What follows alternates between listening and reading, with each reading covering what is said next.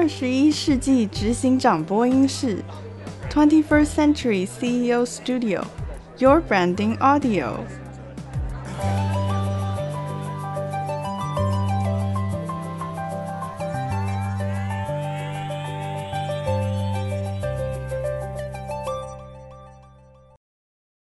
大家好，很开心又在 CEO Studio 与大家隔空相见，我是吉娜。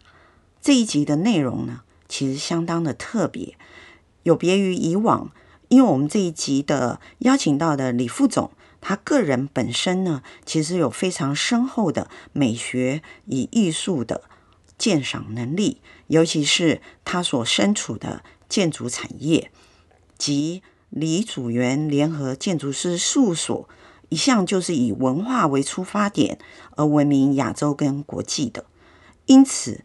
他们设计出非常多国际标的的，像台北一零一、高雄八五大楼等知名的国际地标，或者是如二零一零年上海世博台湾馆等非常具有文化代表性的建筑。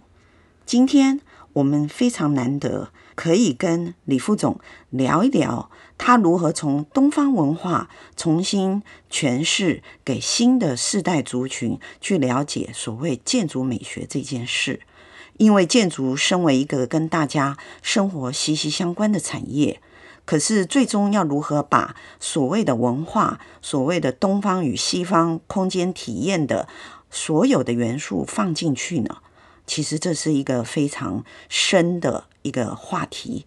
而空间的体验要如何转换成人的生命体验呢？这一点，我们来听听李副总怎么说。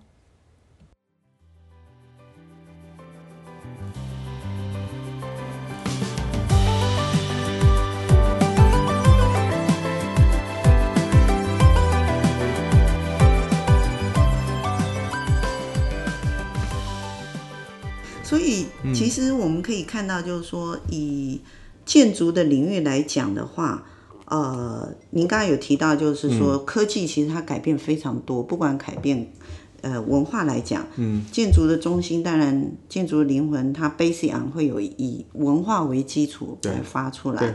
那还有一个就是说，因为我们刚才有提到世代这件事情，嗯嗯嗯，那。如果说新的世代，比如说您是 X 世代，嗯，那再下去我们称为千禧或者是后千禧，或者称为 Millennials，哎，对对对那个世代，嗯，那您站在您的专业角度来看的话，嗯，你觉得如果以文化东方文化来讲的话，嗯，因为东方文化还是李祖源事务所，不管。过去、现在跟未来，嗯，嗯，它会变成一个跟别人沟通很重要的一个元素。对对对。那你觉得对于新世代来讲，嗯，东方文化你会用怎样的方式去进行？就算是行销沟通也好，嗯嗯嗯，或是解释它也好，你会用什么方式去解释？这个这个、真的很。那您觉得，如果好，那我们回到以您、嗯、您个人的生长背景来看，嗯、我们不要以李先生的背景，因为李先生是生活在里面。对。成长在里面，对对，没错。那您您不是，你是一个 bridge，嗯，对。你不管怎样，你还是跨在东方跟西方。嗯、那以你的角度来看，嗯、你认为的东方文化在面对下一个新世纪，嗯、下一个新世代，你想要用怎样的方式去告诉人家？嗯，嗯，这个问题一直我到现在还没有一个很具体的答案了。嗯，不过没有具体的话，嗯、可能已经在用实验性的方式在做。那时候，你现在会用什么方式来做？其实我觉得，在我来对对没错，对以我来对以我来说，东方文化，我觉得出发点都不同了。嗯，其实李先我讲，他有一个说法，我觉得是蛮有蛮有道理的，就是两个文化。的出发点是不一样，跟看世界的方式不一样。那个西方是以科技跟逻辑看世界的，嗯、是分析式的；那、嗯、东方比较是一个整体的看这件事情，我觉得是比较完整一点了。因为毕竟我觉得科技是有它的限制在的，对，而且逻辑已经走到极限，很多事情是科学解释不了的。也是逻辑没办法涵盖的，根本逻辑没办法定义的事情，对那就你的世你的世界就会受很大的限制。嗯、那东方，我觉得这方面比较完整一点，比较哲学性、自然一点，应该这么说。然后比较人性一点吧，可以这么说吧。嗯、它比较跟人，我觉得是比较接触比较好的。嗯、像你跟一些科学家他们讨论一些事情的时候，他们一直说。我没有办法证明灵魂的存在，所以没有灵魂。嗯、我没办法证明我有意识，它的意识都是由这些化学的一些作用去产生的意识。所以对他来说，意识不是一个属于人的事情，是一个属于化学的东西。嗯、那这方面我是绝对不接受的，那不可能是这么简单的。嗯、所以这个中间有一个应该说一个神秘感，是外国人不太能。懂的，嗯，以他们的世界观，他们不能分析的，嗯、我没办法分析神秘，所以常常他们走到一个绝境，他们发现他们的世界观有有问题的时候，嗯、他们又放不下。所以为什么现在很多西方人越来越信奉一些东方的一些宗教或者东方的想法？嗯、因为东方这方面，反正我觉得比较不见得会去接受这些神明，但至少他。有神秘的东西在这里，你不见得可以理解，但是你必须要接受它。你就尊重有神。东方文化里头有一块西方人无法了解的那一块，他尊重它确实存在。对，没错。他现在没办法去解剖它，对。可是他知道它存在。像我其实像你说的，像我们刚才谈到就是绘画的神韵嘛，对。这方面是你用西方的逻辑是分析不出来的，但他们也在探索，就是神韵是什么呢？我觉得是一个就是灵魂嘛，灵魂其实很有趣的一件事情。我觉得是东方人一直。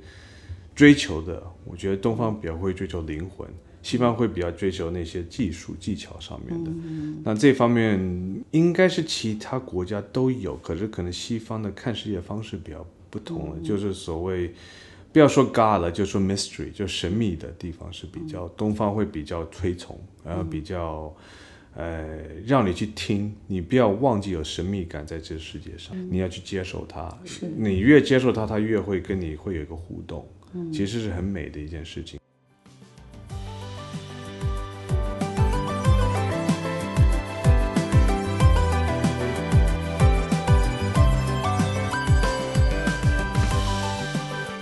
那你先说，东方对自然比较看重，自然这整个大自然的环境其实是很重要的，因为现在自然环境。越来越乱了。我们接下来的，我不知道我儿子活的世界会是多舒服的。嗯、我现在很担心，其实，所以我们现在在这这这方面，我们越来越重视以后的环境啊，生活环境的，不是拿技术去对自然一个抗拒，而是怎么去迎合，怎么跟自然要做个融合。融合，你要利用自然给你的条件去做设计才是准的。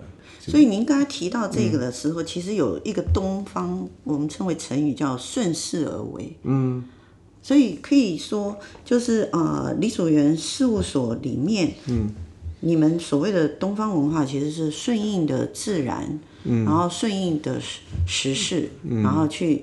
形成一个你们想要的建筑的。这么说，我个人说叫聆听了。嗯、你要聆听宇宙给你的一些信息。嗯，你不听的话，到时候你按照自己的意识去做事的时候，反而会有问题出现。是，所以聆听其实我们通常。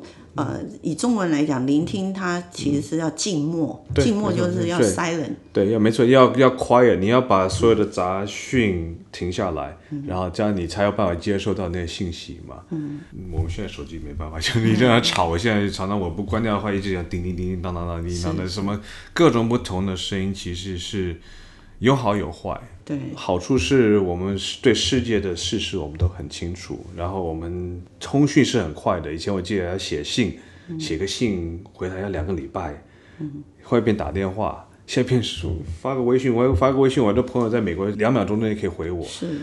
资讯是快了，但是我觉得反而人的这个满足感反而低了。嗯，因为全是靠这种资讯的累积去达到人的快乐，这就是开始就跟生自然会开始越来越脱节，会严重的时候，反而人的生活反而不不开心了。应该是这么说。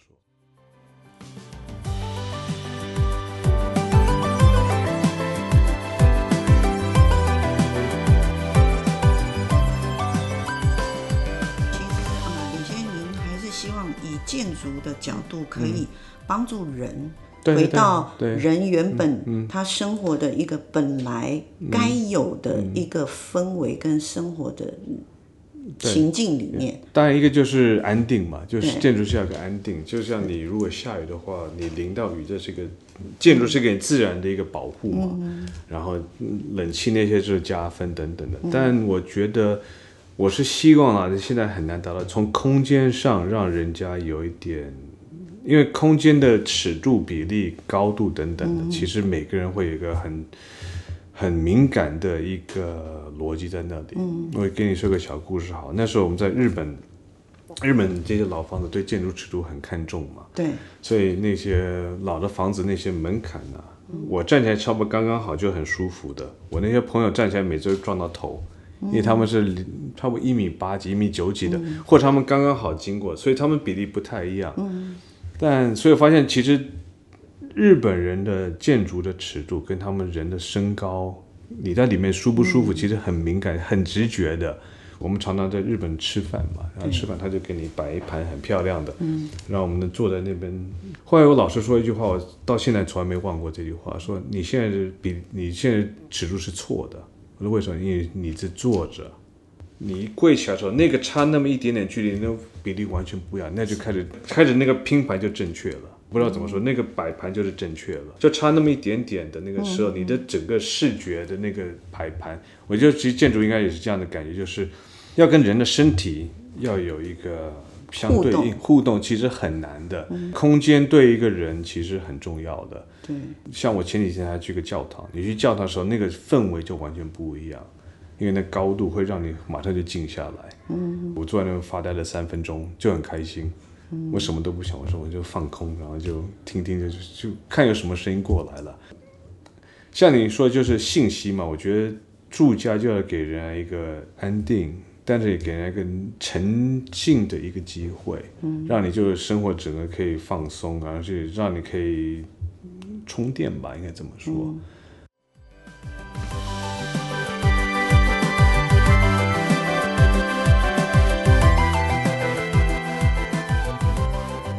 所以建筑其实它，嗯，它是一个非常重要的一个领域。对，没错。对哈，因为不管我们今天是，嗯、比如说像事务所，它有一个很重要的领领域是商办嘛。对。商办跟人的，嗯、因为我们一天至少八个小时在那一个商办的领域里。对对对。然后生活里头可能还有八个小时，嗯、然后其他才在外面。对对对。移动的空间。其实平均起来大概人。大概百分之九一天百分之九十时间都在室内，各种不同的室内，嗯、车子啊、房子啊、这个办公楼啊、商店等等都在室内。嗯、当然要制造，要其实商办也可以做出一个蛮，就是不要说办公楼本身，嗯、办公室本身是一个功能性为主导的，但是你进入这个办公室的时候，那个大堂。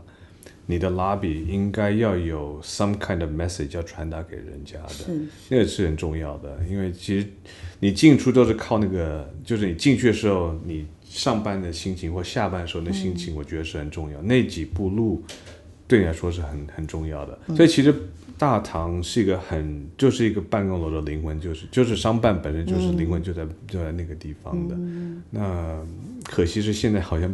对这个方面，好像我觉得空间越来越小，对不对？琢磨可能越空间小，其实不是重要的。我发现空间高小不是重要，你设计的是重一点，就是它的灵魂的情。对，没错，没错，就是你一个你空间的好坏不取决于它的大小。是，像有去过几个，我去过一些很漂亮的那个教堂，小的要命。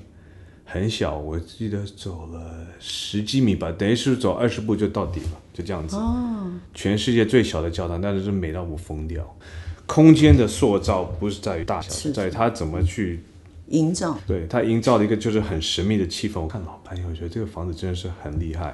其实空间最应该最让人家迷惑的是，你照相体验不出空间来的。对，就算我们用全幅的，嗯，没有用，没有用，没有用。因为它本身第一个是一个平面的，嗯，那第二它本来就会有扭曲嘛，嗯，我发现所以很多空间，每个人问我你最喜欢的空间，我说我不敢讲，我没有亲自去，看照片是绝对不准的。所以空间的体验还是需要人在里面。其实最直接是看小孩子的反应。你带个小孩子进入空间，嗯、看他反应就知道这空间有没有影响到他。嗯，因为我们当然会带出很多这个。人生的经验啊，或各种不同的，啊、自我或这或者一一你的人生经历很多嘛，嗯、你会想很多，这个东西好不好，这个东西什么，这个插座不对啊，这个什么颜色不好的，嗯、会很多这种判断出啊。那、嗯、小孩子很直白，进去我喜不喜欢很很直接，所以我我我每次去一个空间，我尽量撇开所有的这种成见，你要归零，要对，你要很诚恳的面对这个空间，你不要。带你所有的包袱去等等，我觉得这这个才比较真实一点。是。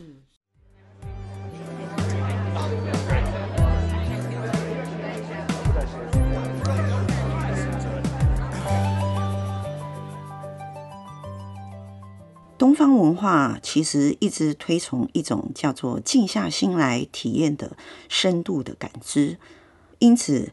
东方人常常很纤细地重视一个物件的神韵跟韵味等等，就像日本，日本的文化里头，不管是它的饮食或者是它的建筑，其实人与物件之间的关系存在着息息相关的连结。这些与西方文化是非常不一样的，而东方文化的哲学里也一直强调所谓的顺势而为。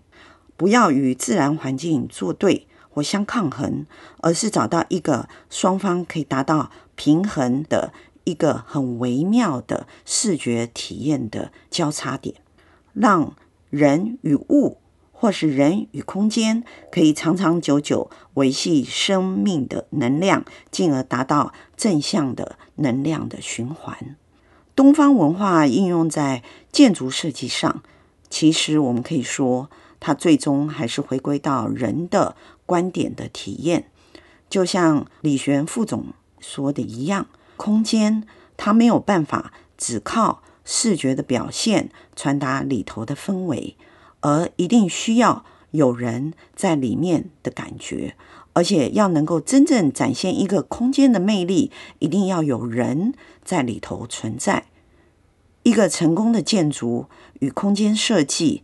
能够让人回到心中最原始的平和状态，重新找回一种安定、定心及人对人生平和的感受。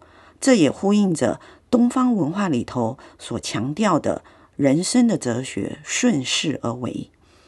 希望将平衡与循环带入所谓人生活的环境里头，尤其是建筑里面的深层的理念。因此，一个成功的建筑品牌必定要塑造令人有感的空间，借由空间的体验来提升在里头生活或工作人的生命层次，帮他们找回内心里头最平和的生活体验。这些。种种的观点，其实都是由李玄副总他今天五四分享当中我们所体会到的。我们期待下一集李玄副总可以为我们分享怎样的哲学及怎样的建筑理念呢？我们期待它再次来临。